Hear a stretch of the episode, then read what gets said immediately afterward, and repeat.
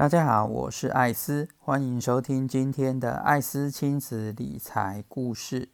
今天要讲的是投资的迷思——套牢。蛮多的投资人常常在投资上频繁的交易，进进出出，觉得赚了个涨停板就想要卖掉。过几天呢，哪个股票觉得不错，就又再买进。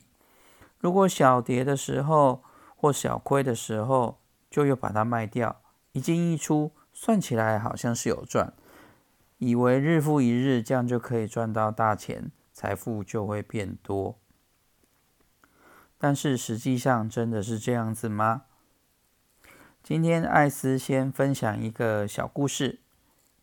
有一天呢，有一个证券交易员带着他的客户去一个非常漂亮的码头。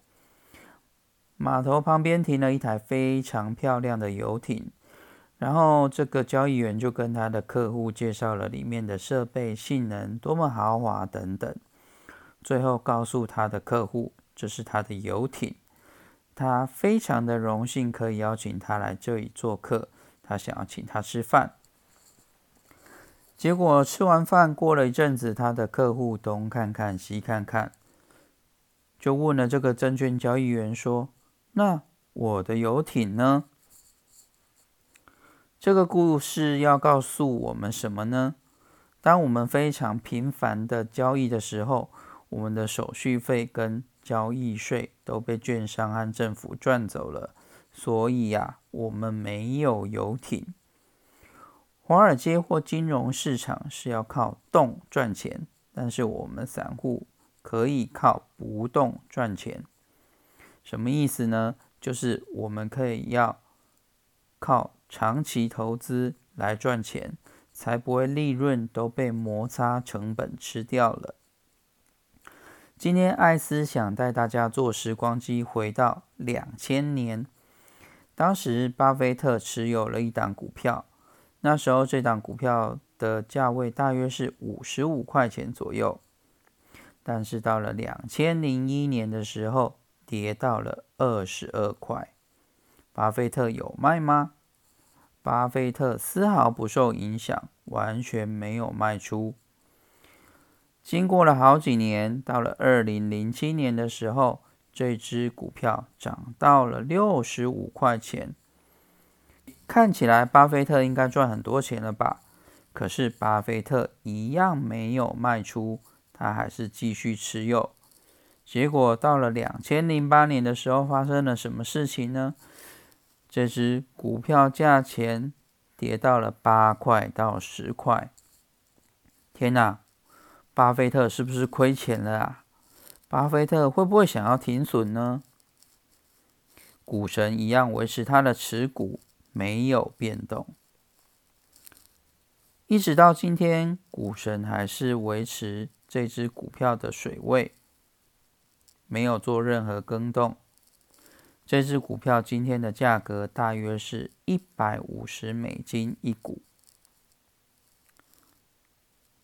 股神持有的部位大约是一点五亿股，而且经过了那么多年，它的成本价大约是八到九块钱，赚了大约十七倍。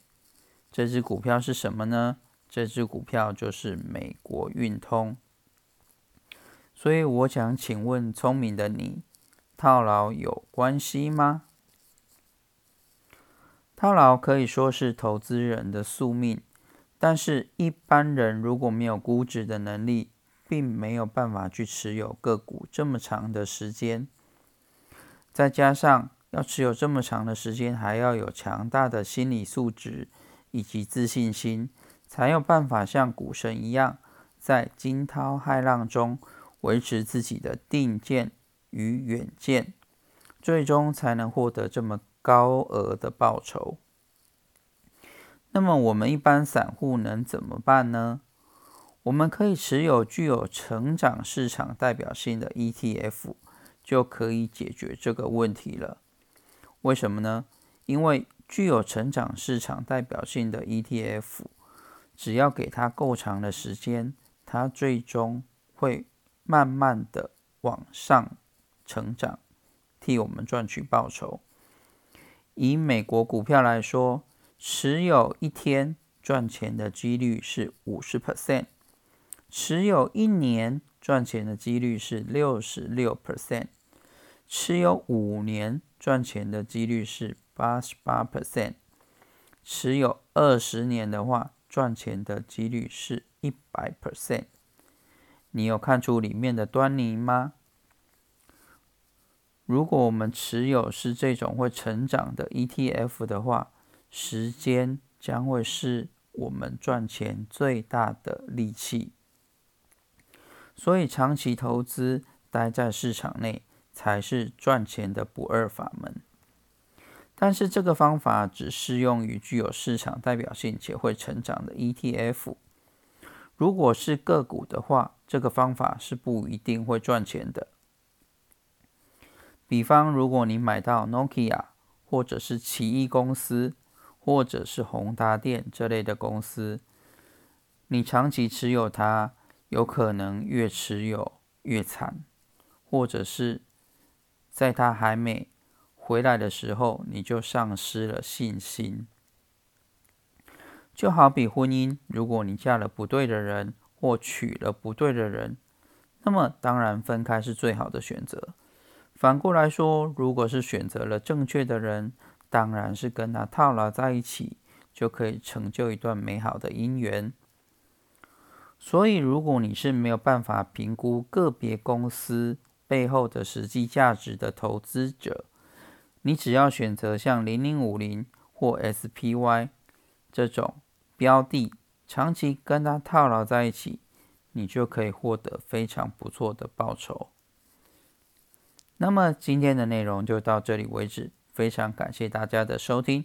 如果觉得我的内容不错的话，也希望可以不吝啬听我按赞、分享以及五颗星的评价。